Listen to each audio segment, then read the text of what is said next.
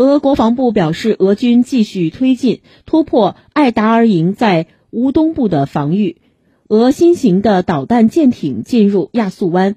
俄罗斯方面二十号称其再次向乌克兰境内发射高超音速导弹。俄罗斯国防部发言人十九号表示，俄军十八号首用匕首超高音速导弹摧毁了乌克兰武装部队位于弗兰斯科夫州的一个大的地下导弹和